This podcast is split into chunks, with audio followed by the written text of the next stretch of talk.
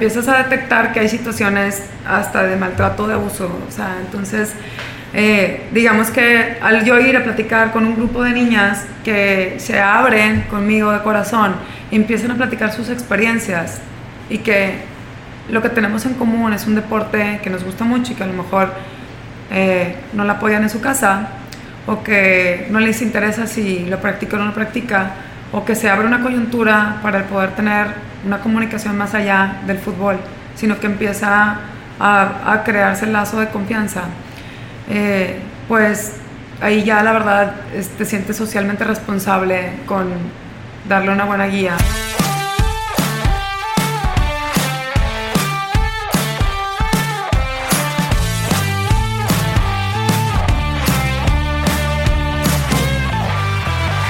Hola a todos, ¿cómo están? Estás escuchando Imbatibles, el podcast que busca motivarte mediante las historias y experiencias de aquellos que revolucionan el deporte. Y con esto lo adoptes como un estilo de vida. El día de hoy platicamos con Maru Capilu y me encantó esta plática porque pudo compartir sus emociones con nosotros en temas importantísimos para nuestra sociedad. Y en un momento van a saber por qué. Les cuento un poco más sobre Maru. Ella es licenciada en Derecho por la Universidad de Monterrey y cuenta con una maestría en Derecho Internacional por el Tecnológico de Monterrey. Durante su tiempo en la carrera fue futbolista y llegó a ser parte de la selección mexicana.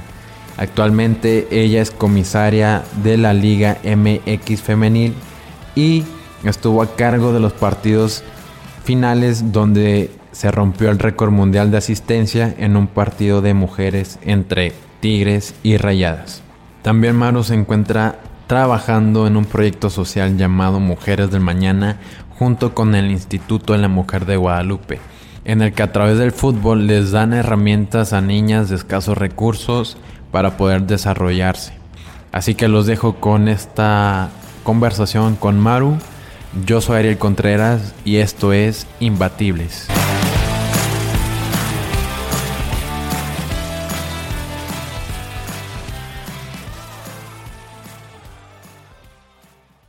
Maru Capilou, bienvenida a Imbatibles, muchas gracias por estar aquí. Y quiero empezar con esto de, es una pregunta obligada, ¿siempre te ha gustado el fútbol? ¿Siempre te ha gustado el deporte? Siempre me ha gustado, todos los deportes me gustan muchísimo y el fútbol, pues ahorita, desde que empecé a practicarlo, nunca pensé que fuera a ser mi deporte número uno. Y pues en eso se convirtió como una forma de vida, sí, siempre me ha gustado. ¿Por qué no pensaste que iba a ser como tu deporte número uno? Pues porque para empezar ni siquiera pasaba por mi mente practicar fútbol. Este, y digamos que, entre comillas, fue grande cuando empecé a practicarlo en carrera. Entonces nunca estuvo como en mi perspectiva hasta que empecé a practicarlo y no nada más me gustó, sino que me encantó. ¿Qué, qué desentonó en ti que hayas visto un hueco en la sociedad, de, sí, en la sociedad, en el deporte aquí, que hayas dicho, quiero meterme más de lleno a esto y hacer algo bien por el fútbol? Pues siempre, digamos que en toda mi vida he sido como así que nadar contra corriente o ser la que tiene ideas nuevas o la que quiere como romper con ciertos estereotipos o barreras, ¿no? Entonces yo creo que fue un momento en el que dije, bueno, pues una más y sí estaba complicada. Entonces ahorita, al cabo de varios años, no lo puedes creer de todo lo que se veía venir. Y pues no sé, yo creo que la terquedad también. El ser un poco terca de que, ¿cómo? ¿Por qué no? ¿Quién dice? ¿Dónde está escrito? O sea, ¿quién lo inventó? Y, o sea, no hay, ¿dónde, una regla que diga que no, que no se puede, que no podemos jugar fútbol las mujeres. Entonces, eh, después te empiezas a dar cuenta que resulta que muchas de nosotros somos mejores que los hombres, entonces no nada más no está escrito ni publicado en ningún lado, este, ni siquiera es un delito, ¿verdad? Eh, yo creo que básicamente eso, o sea, yo creo que fue más el cómo sí. El cómo sí. Sí. Fíjate que hace, bueno, estuviste en, la, en el Link Monterrey, yo también estuve ahí viendo conferencias y muchas hablaron del cómo sí, cómo cambiar las cosas.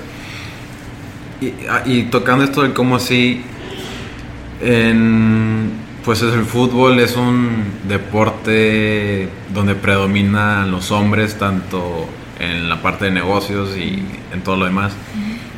¿Cómo te destacas en un lugar de hombres y que en realidad te pongan atención? Pues yo creo que básicamente es haciendo bien tu trabajo, así como las chicas lo hacen en la cancha y la verdad resaltando nuestros equipos locales que están por jugar ya la liguilla una vez más. Yo creo que tu trabajo habla por ti.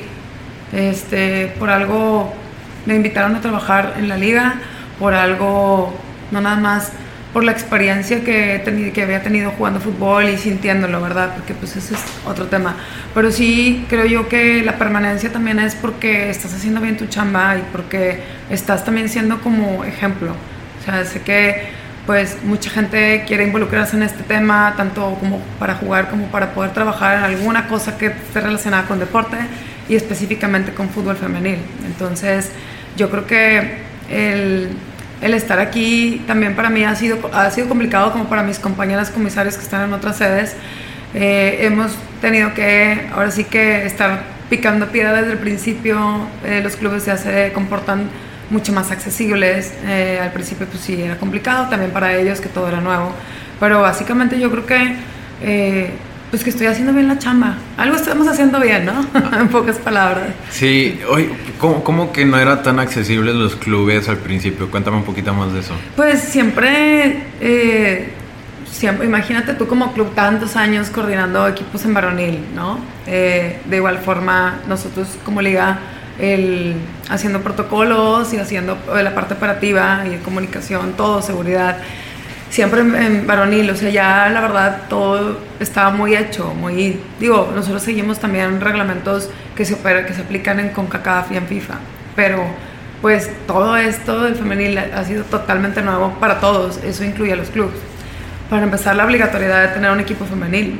De entrada, pues, como ustedes saben, en los medios se ha visto que los clubes no lo quieren porque representa un gasto y operativamente hablando es carísimo hacerlo. El tener un equipo femenil, el abrir un estadio y todo. Pero yo creo que también los clubes, como al principio, batallaban eh, para tener a lo mejor eh, los vestidores acondicionados para mujeres. Es también, o sea, tiene variantes. También el tener un comisario en cancha que sea la máxima autoridad en el partido, durante, antes, durante y después del partido, pues representa un cambio. Y pues como tú lo dices, en este ambiente la mayoría son hombres, en los clubes también. en la parte de trabajo se trabaja mucho más con hombres, entonces pues no siempre es bien recibida una mujer que tiene, eh, digamos, la mayor jerarquía, pero pues eso pasa en todos lados, no nada más en fútbol. Ajá. Entonces, pues digamos que en la parte de los clubes ha sido poco a poco la apertura y pues no me puedo quejar, ahorita la fecha es la parte es muy accesible, la parte de trabajar con ellos. ¿Cómo te invitaron a, a estar en la liga en sí? Eh, pues, ¿Cómo se originó? Yo sabía que, que, se iba a hacer la apertura de la liga, pero no, la federación no lanzaba realmente una fecha específica. Se hizo un previo y pues digamos que aquí en Monterrey yo, yo ya era conocida por, por jugar fútbol en las ligas. Eh, ahora ya en otra etapa de mi vida como mamá, ya cuarentona, este, pues lo sigo practicando y digamos que hay, o sea, el, haber estado como estudiante, el haberlo practicado en la UDEM, después en el TEC, después este, que me hayan invitado a, a ser parte de la selección en ese entonces o tener varios campeonatos estudiantiles, la verdad el deporte estudiantil de alto rendimiento es, muy, es, es mucha proyección a lo mejor no como en otros países como Estados Unidos, pero en México también lo hay. Y pues yo creo que fue como que la fama de, ah, pues, o sea, esta chava sabe, ¿no? Y, y conoce y le entiende. Entonces, eh, unos compañeros de los lugares de, del, del, estadio donde nos sentamos como familia, eh, me pidieron mi currículum porque conocían a alguien de la liga y se fue mi currículum a México este, entre los pocos que llegaron, porque la verdad era muy hermético el proceso para buscar un comisario, siempre los procesos y todo lo que involucra la parte de seguridad y de los comisarios se maneja de forma súper discreta, tan es así que eso incluye nuestro uniforme, ¿verdad? O sea que tiene que ser lo más bajo perfil que se, que se pueda. Sin embargo, eh, pues de los currículums que mandaron me hablaban a mí, me invitaron a trabajar en esto y tuvimos varias videoconferencias de entrevistas y pues de ahí surgió. Realmente yo creo que mi currículum me habló por sí solo por lo que había practicado y por lo que seguía involucrada, que son también otras cuestiones que van paralelas al fútbol en mi vida. Sí, Maru, yo sé lo que hace una comisario de la liga, ¿Ya pero lo viste? sí, no, además tengo un conocido que su, su tío es el comisario de aquí de Monterrey. ok. Y pues nos podrías explicar un poquito para todo, todos los que nos están escuchando qué hace un comisario en la liga femenil. Para empezar, qué padre saber que alguien sepa realmente lo que hace un comisario, porque la mayoría de la gente no sabe. Eh, en otros tiempos, en otras épocas, el inspector de autoridad era lo que era el comisario que sacaba literalmente de los pelos a los jugadores del campo. Este, esa figura ya no es, femenil menos. Eh, pues el comisario es la máxima autoridad en el terreno de juego. Este, y nosotros vemos toda la parte operativa antes, días previos, durante el partido, al finalizar el partido, y tenemos que generar un reporte de todo lo que sucedió, eh, tanto en vestidores, seguridad, puertas. eh, las funciones del comisario son muchísimas que no se ven, realmente la mayoría no se ve en la tele. Eh, ustedes ven la parte bonita del protocolo y lo que pasa en la cancha, pero todo lo que pasa atrás es realmente un trabajal. Eh, nosotros tenemos que coordinar eh, básicamente el partido desde que viene el equipo visitante, eh, que todo esté bien, que salga en tiempo, que llegue en tiempo al, al terreno de juego, siempre estar en constante comunicación con los equipos, con los clubes y con, con la parte del el centro de operaciones de la federación para que todo vaya en tiempo. Eh, tenemos un documento que es el documento primordial, que es la cuenta regresiva, y que nosotros nos tenemos que basar, tanto los clubes como nosotros, en ese documento para los tiempos de llegada al estadio los tiempos en los que va a transcurrir el partido, así como el arranque, el silbatazo, la parte de la salida del protocolo, la parte de llegada de los clubes al estadio, por ejemplo, no podemos comenzar ni siquiera el calentamiento si no ha llegado la ambulancia, por eso se pone un tiempo límite. El comisario es el primero que tiene que llegar, posteriormente los árbitros, luego los clubes, luego la ambulancia y luego todo se hace todo el ensayo que ustedes a veces ven del protocolo.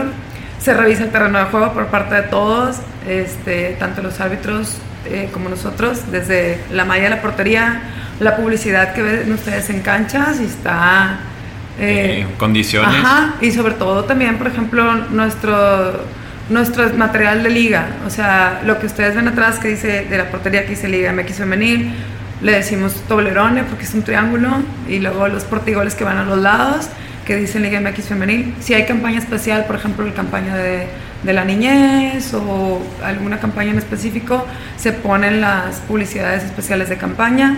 También el niño embajador y los niños que, que llevan la bandera.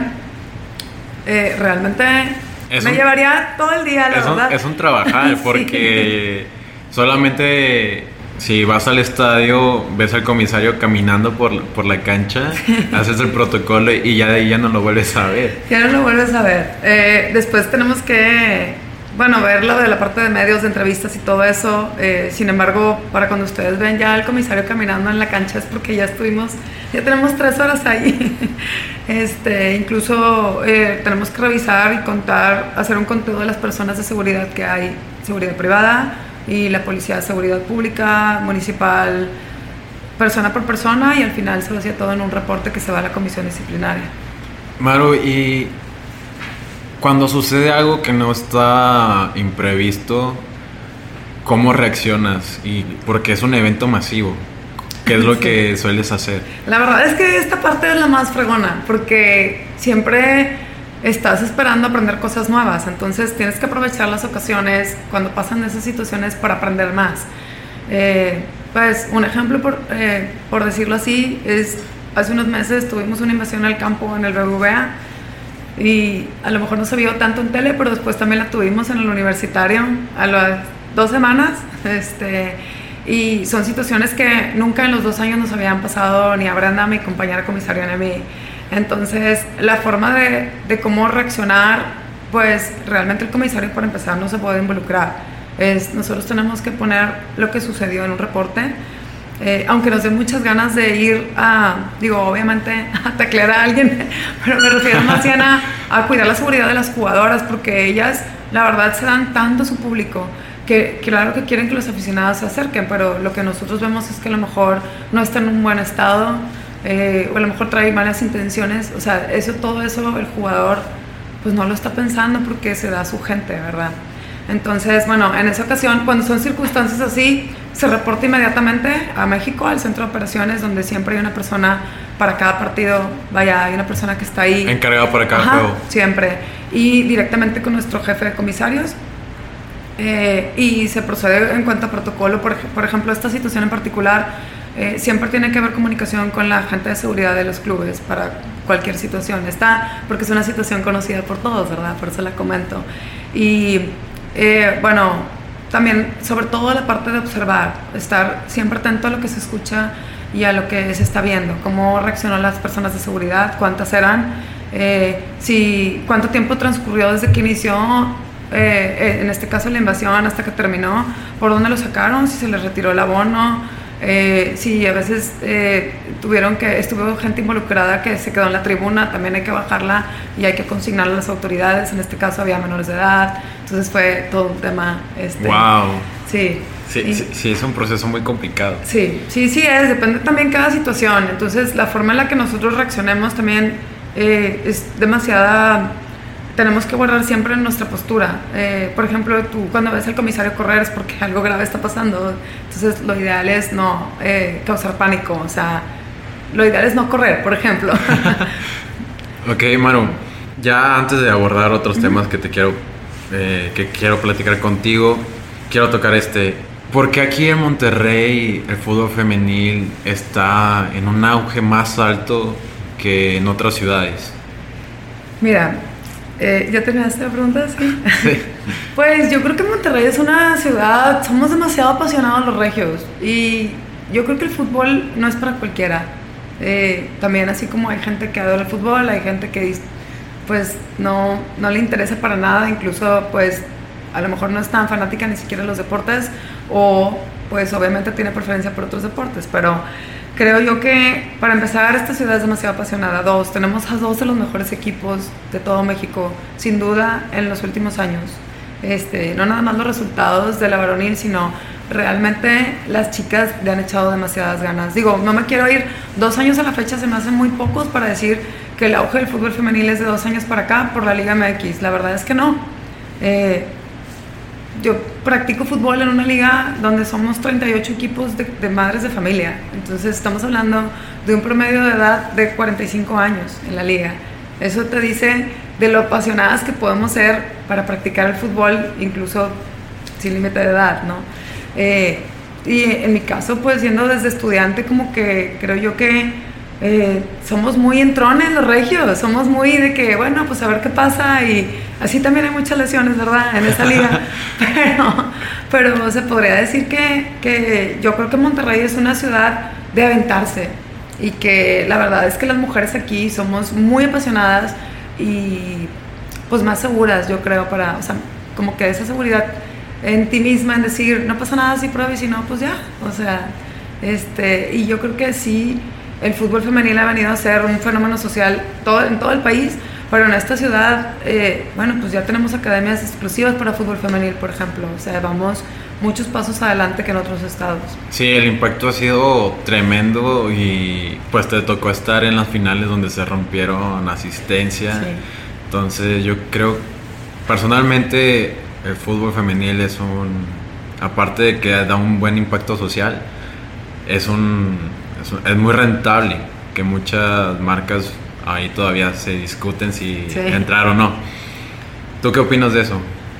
Pues como tú sabes, que acabamos de platicar eso en este, nuestra conferencia en Inc., mm, me llama mucho la atención el por qué no ha llegado un patrocinador grande a decir, eh, a lo mejor como equipo no pescarlo, pero sí en jugadoras específicas. O sea, bueno, tenemos segundos en un comercial de Nike, ¿verdad? Este, de Nike.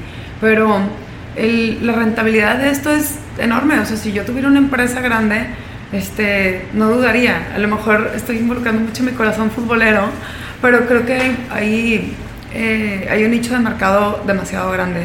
Este, el por qué no se ha metido a fondo apostarle es porque pues todavía bueno, yo creo, considero que es porque la liga todavía no, no termina de ser sólida. Este, ahí va, y pues son cuatro o cinco equipos los que son los más fuertes y entre ellos siempre está la competencia.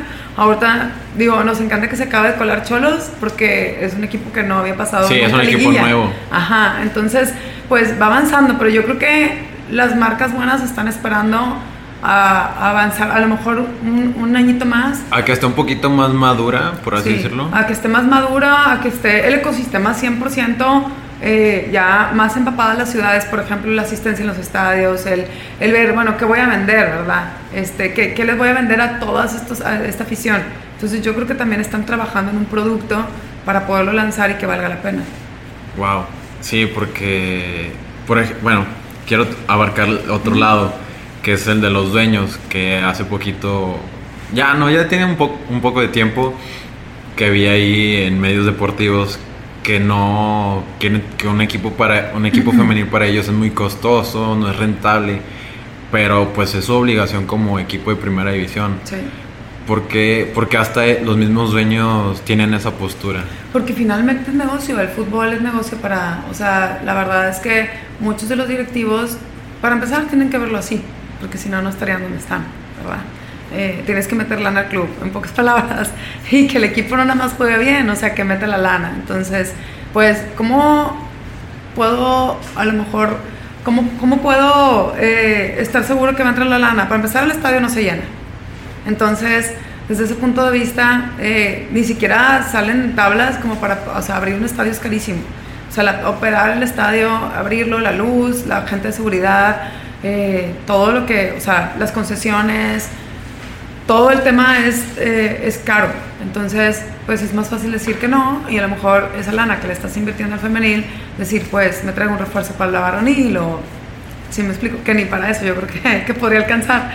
Pero yo creo que los presidentes, yo creo que mientras haya buena intención y se quiera hacer y sea obligatorio, pues no hay de otra. Y sí, sí, sí, estoy enterada de, este, de esas declaraciones y pues es lamentable cómo desde el punto de vista de negocio, o sea, tú sabes que al principio, pues la ganancia no va a ser buena, pero que a lo mejor más adelante va a ser incluso mucho mejor. Digo, estamos hablando que el año pasado que se rompió el récord, Rayados en la varonil no llenaba el estadio desde 3, 4 jornadas atrás y las niñas vinieron a llenarlo, ¿sí me entiendes? Por decir un ejemplo. Me voy a ese ejemplo porque fue en ese estadio, ¿verdad? Sí, claro.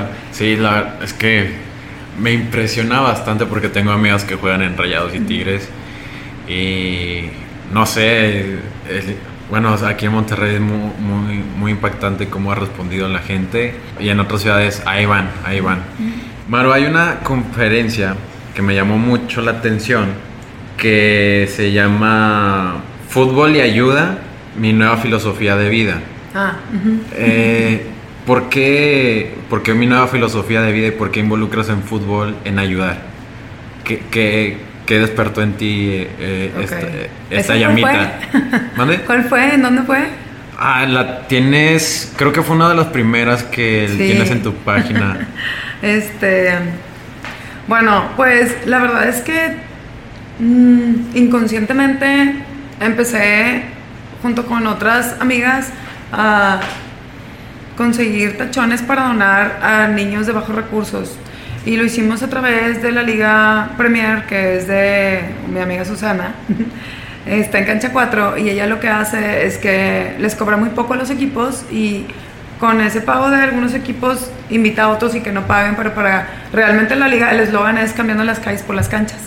Este, y me emociono porque eh, empezamos a juntar tachones y de repente se volvió una locura, teníamos demasiados y luego empezamos a juntar uniformes que empezaron a donar hasta equipos de señores y los niños llegaban y se probaban los tachones y les quedaban y se iban felices. Y son tachones que nosotras como una red de mamás empezamos a juntar y que no te cuesta nada porque finalmente a tus hijos ya no les quedan y a veces los dejan como nuevos. Entonces empecé a notar que a través del fútbol se puede ayudar de muchísimas formas. También unos años atrás hicimos una campaña para Fundación Bella con mi equipo de, del colegio, o sea, con el equipo de soccer para concientizar para la, autoexploración para el cáncer de mama. Entonces, o sea, fue también otra etapa de mi vida donde dices, o sea, a través del fútbol puedes contagiar a otras futbolistas de la edad que sea, porque para esta enfermedad no hay edad. Entonces, pues digamos que fueron dos vertientes en mi vida súper importantes y claves. Después empiezo a trabajar en la liga y resulta que a la gente le empieza a interesar lo que estoy haciendo y me empiezan a invitar a platicar con equipos de niñas que, que están recién formados. Y al platicar con ellas, te das cuenta que hay niñas que les falta atención, que les falta eh, el apoyo en casa, no nada más para el fútbol, sino en la vida, en otras cosas. Entonces, eh, y no nada más eso, que hay situaciones, eh, los empiezas a ver como que algo no está bien, algo no está jalando. Entonces, pues no te puedes hacer la vista gorda, no se vale. O sea, como que empiezas a detectar que hay situaciones hasta de maltrato, de abuso. O sea, entonces eh, digamos que al yo ir a platicar con un grupo de niñas que se abren conmigo de corazón, empiezan a platicar sus experiencias y que lo que tenemos en común es un deporte que nos gusta mucho y que a lo mejor eh, no la apoyan en su casa o que no les interesa si lo practica o no lo practica o que se abre una coyuntura para poder tener una comunicación más allá del fútbol, sino que empieza a, a crearse el lazo de confianza. Eh, pues ahí ya la verdad te sientes socialmente responsable con darle una buena guía, o sea, lo que ahora se llama como mentoring. Em, se podría decir que me llegó de rebote, porque no lo esperaba. O sea, yo ir a tener pláticas con las niñas, eh, de repente algunas me empezaban a agregar en redes sociales y me contaban lo que les había pasado en el día y no era, no era padre, no era bueno. Entonces, sí, súper fuerte, la verdad. Entonces yo decía, bueno, ¿y qué voy a hacer con esta información? O sea, no me la puedo quedar, no me puedo quedar de brazos cruzados. Este, y en alianza con el Instituto de la Mujer de Guadalupe, que es donde más voy, eh, también me emociono mucho, perdón. No pasa nada. Este, en alianza con el Instituto de la Mujer de Guadalupe creamos un programa que se llama Mujeres del Mañana y eh, somos coaches o madrinas que vamos a diferentes escuelas públicas a platicar con las niñas de diferentes temas. Yo platico de fútbol, pero abordamos ya temas específicos de valores o eh, como la inclusión o como el compañerismo o como eh, a lo mejor la resiliencia, explicarles de qué se trata, para qué sirve, cómo aplicarlo en la vida.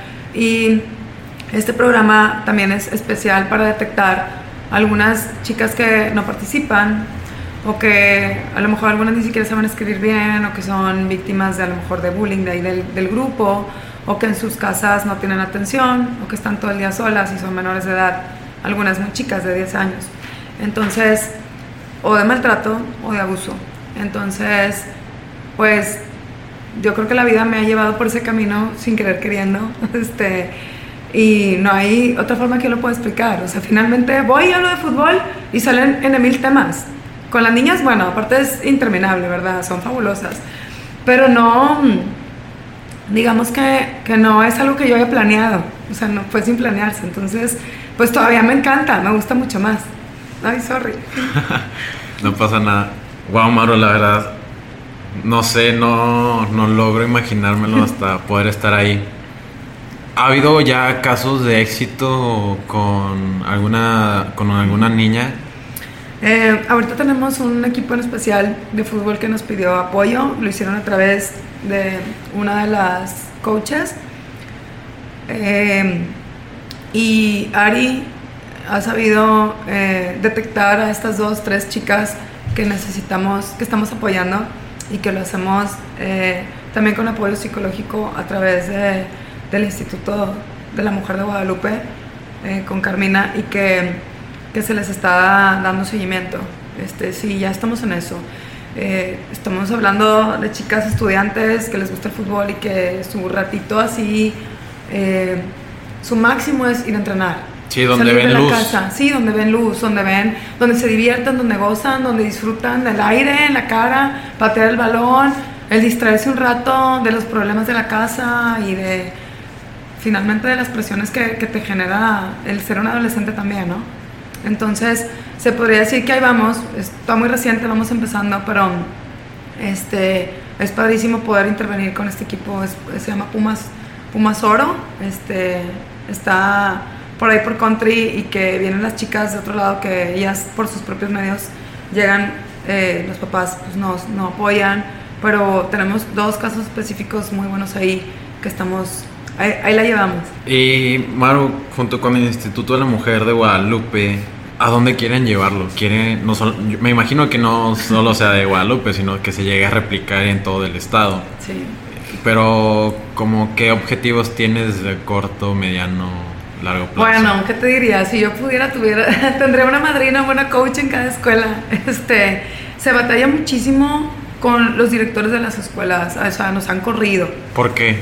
Porque lo que hemos detectado es que a ellos no les gusta el trabajo de más. No les gusta que a lo mejor alguien venga y les pregunte cómo va el programa y no saber qué contestar, ni siquiera se involucran, ni siquiera entran al salón de clases. Lo cual también para nosotros es más beneficioso que no estén porque las niñas se desenvuelven mucho más que no estén los maestros.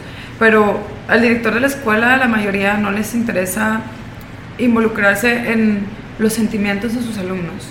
O sea, ellos van, palomean, cobran un sueldo y ya. El otro lado de la moneda es, a mí en lo personal me toca con una directora que sí se involucra mucho más, por lo menos el saber qué tema voy a ver, qué voy a platicar con las niñas, ¿no? Eh, y el material lo guardo yo, me lo quedo yo, lo que dibujamos y todo, pero no nos topamos mucho con esa barrera. Entonces, si me preguntas a mí, claro que me gustaría en todo México tener a una en cada escuela.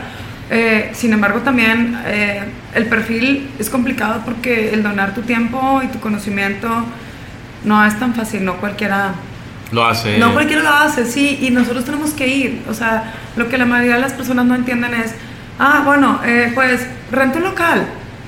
No, la gente no va a venir al local. O sea, yo necesito ir al barrio, estar ahí en el barrio y en el barrio platicar con las niñas. O sea, alguien vino hasta aquí donde yo estoy, en este mundo acá abajo, y se interesa en mí. Entonces, para las niñas es, ¿por qué le importo?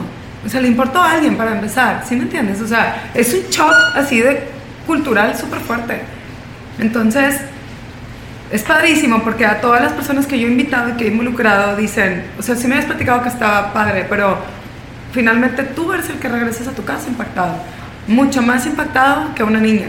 Pero bueno, lo tienes que vivir. Después te invito. Sí, claro, con gusto voy.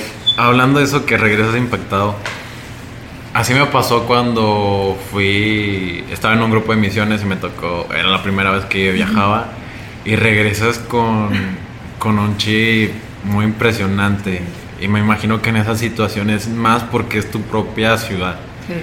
Así que no solamente no tienes que ir a No. miles de kilómetros, sino es que No, lo vives aquí día a día. sí. Ay, mano, me dejaste... Aquí como a cinco cuadras. Me dejaste muy impactado. Bueno, antes que nada, ¿cómo podemos apoyar a, a esta causa, Maru? O sea, ¿qué podemos hacer nosotros, los que nos, nos están escuchando, para que esto vaya incrementando? Pues ah, simplemente, o sea, que la gente sepa que, o sea, es impresionante que con tantito, tantita atención tantito que dones tu tiempo, o sea, el impacto es demasiado grande. Entonces, yo creo que hay gente que tiene ese talento, que tiene esa capacidad de pararse en un grupo de niñas, donde sea, no tiene que ser en un salón de clases.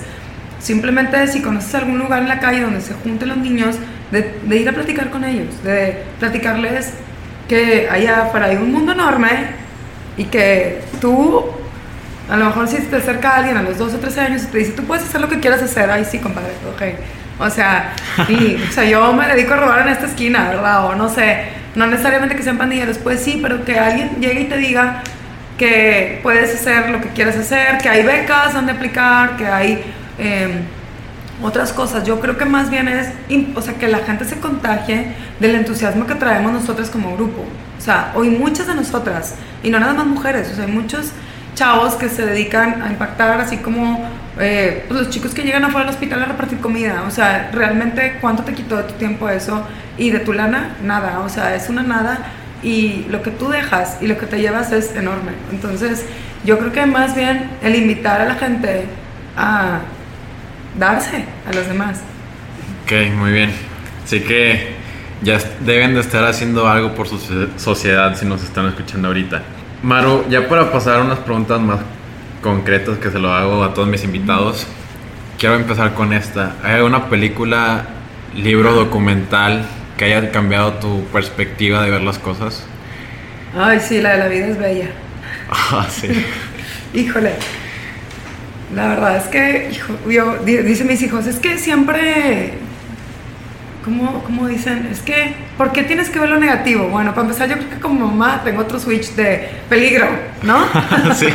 Este, y mi forma a lo mejor de expresarlo es tan transparente de que no te vayas a caer, típico de la mamá, no te vayas a dar mucho cuidado a esto. Entonces, siempre es porque ves todo lo negativo y no, neta, esa película, este, yo creo que cambia a cualquiera después de haberla visto, ¿no?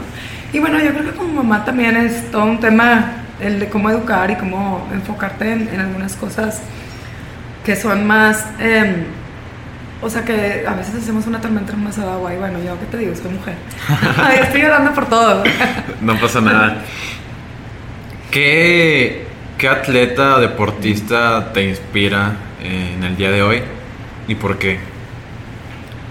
Ay, tengo muchos, este, tengo muchos, yo creo que una época así, parteaguas en mi vida, eh, Michael Jordan, definitivamente, por mi edad, ¿no? Este, es como cuando dices, no manches, lo gano todo, o sea, pero sobre todo la historia de venir de la nada, o sea, eso es, yo creo que una historia padrísima. Eh, me gusta mucho también, pero yo creo que, bueno, a lo mejor me enfoco mucho en, en personas que son exitosas, pero como que es un chip que, que traemos, creo yo. Eh, ahorita, por ejemplo, me impacta muchísimo eh, la de estos chicos que son eh, los gemelos del Ironman, Ah, que sí. se regresa el hermano por el otro, o sea, como que dices, híjole, o sea, situaciones sin decir tu nombre específico, la que se detiene en las Olimpiadas a levantar a la otra. O sea, eso, ¿dónde está eso? Es lo que se ha ido perdiendo. Entonces, me impacta mucho eh, la historia de los deportistas mexicanos como Ana Guevara. Este, independientemente de la parte política, o sea, como persona y como deportista llegar a eso, está bien grueso porque entre el recurso económico, el apoyo, el- las barreras que te ponen a veces este, las mismas delegaciones y el... Incluso la el misma gobierno, sociedad. La sociedad y el gobierno este, empiezan a tacharte y etiquetarte y te podré decir que ahorita soy la fan número uno de Alexa Moreno. Ah, sí, sí, sí, sí. Este, es me encanta el, lo que es el callar las bocas con tu trabajo, ¿no? O sea, a lo mejor no sé si qué intensa, o sea, o qué agresivo, pero eh, realmente somos buenísimos para sentarnos a criticar. Y el trabajo que hay detrás de un atleta es muy pesado. Son muchos sacrificios que no entendemos y que, que realmente una chica como ella, este, pues, es un blanco muy fácil de críticas. Y la chava es impresionante lo que sigue y continúa, es- se me hace muy fuerte mentalmente. Entonces eso me impacta muchísimo de ella, me encanta.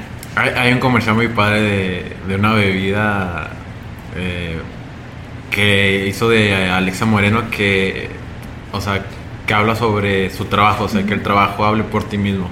Entonces, sí, me encanta mucho ese A ver, comercial. me lo pasas. Sí, sí, te lo voy a pasar. que ya lo vi. Sale, sale muy seguido en la tele, pero como quiera te lo paso. ¿Cuál, es el mejor consejo que te han dado? La verdad es que no sé si, si, me recuerdo quién me lo dijo, pero pues si se cierra una puerta se abre la otra, Ajá. básicamente. Yo creo que ese es el mejor consejo que me han dado y por eso también estoy aquí, este, trabajando en lo mejor que puedo lo que me puede pasar ahorita, ¿no? Que es en la liga. Chingón. ¿Y el peor que te han dado cuál es? Ay, no, o sea, el peor que me han dado es, ay, qué hueva, por ahí no le des, o sea, no, no, no, no pierdas el tiempo. Y pues, híjole, o sea, sí se siente bien feo porque, pues, digo, finalmente, no pierdas el tiempo en eso, en el fútbol. Y ahorita soy la más feliz del mundo dando conferencias y hablando de esto, o sea, no hay nadie que lo, que lo haga más que yo, aquí en Monterrey, nadie en la ciudad. Entonces, es bien padre decir, yo soy la chingona en esto. Sí, yo, yo fui la que empecé también. Sí, o sea, a mí nadie me va a venir a contar, na- no, había ni espinilleras ni tachones para mujer. O sea, este, nos veían raro. Ya por, por terminar, unas últimas dos preguntas, Maru. ¿Cuál es el mayor aprendizaje que te ha dejado estar involucrada en el fútbol, eh, en lo social? Ay, no, bueno, el mayor aprendizaje es que nunca terminas de dar, porque tú eres la que recibe más. Eh, en lo social, yo creo que más que nada en lo social eso. Em, y bueno, como lo repetí, lo, repito porque tuve una entrevista hace un par de años, realmente lo que más me deja el fútbol a mí son mis mejores amigas. Son mis hermanas, mis compañeras de vida. Eh, nosotros no nos juntamos a tomar el café, nos juntamos a las chaves y a, y a ver fútbol. Nos juntamos una vez al año de viaje y nos acordamos de todas las anécdotas y muchas seguimos jugando juntas las que podemos. Qué yo creo que eso las amistades. Sí, yo también concuerdo en que el fútbol te deja las mejores amistades. Y por último, ¿qué te preguntarías? ¿eh? ¿Qué te preguntarías si fueras el host de este podcast? ¿Tú qué me preguntarías? Ajá. Ay, es que no, sí, ya sé que, ya sé que, pero, o sea, que, ¿cuál es mi punto vista? Y podrías como persona y como, em, como, sí, como persona, no tanto, digo, obviamente la chama, pero, pues mis hijos, mis hijos em, y las actividades de mis hijos, uno juega fútbol y la otra hace deporte de alto rendimiento, los dos, entonces eh, ahorita pues me regreso a esa pregunta y a lo que platicábamos de, de los deportistas que admiras, o sea, es súper difícil el sobresalir en un país como este. Entonces, em, cuando ves que alguno de los chicos que son compañeros de tus hijos tienen un talento eh, muy destacado y que los papás son de bajos recursos, porque ahorita lo estamos viviendo, eh, y que la, siguiente, el siguiente paso es invertirle al niño y que sabes que es demasiado sobresaliente y que puede llegar a unas Olimpiadas representando a México, ¿cómo se nos quedan tantos en el camino? Entonces, yo creo que a través de mis hijos he vivido ciertos puntos súper trascendentales en el deporte mexicano y simplemente aquí en nuestro mundito, ¿no? Aquí en el estado, de cómo eh, se nos van niños del deporte porque los papás no pueden seguir este, financiándolo. Este, lo estoy viviendo muy de cerca con los compañeros de los dos, chavos de bajos recursos que de plano tienen que abandonar el deporte. Y eso pasa, hay muchísima deserción, por ejemplo, en las fuerzas básicas también.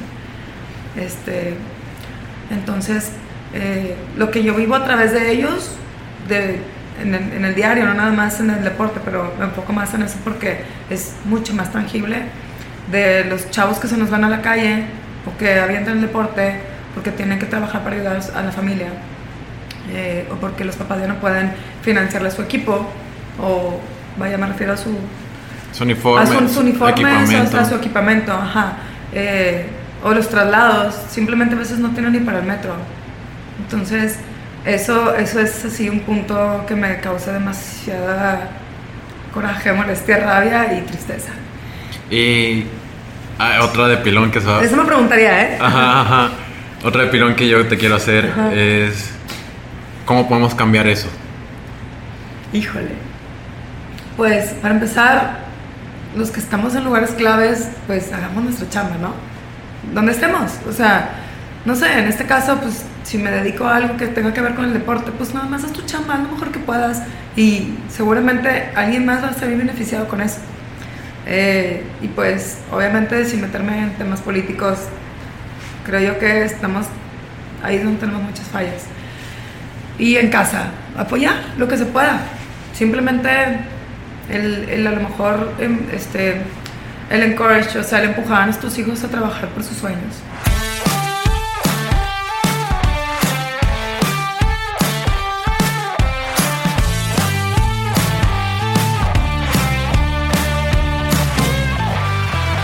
Espero que te haya gustado el episodio. Suscríbete al podcast en la plataforma donde nos estás escuchando. Compártelo en tus redes sociales y etiquétanos. Nos encontramos como arroba imbatiblesmx. Yo soy Ariel Contreras y nos vemos el próximo miércoles con otro episodio imbatible.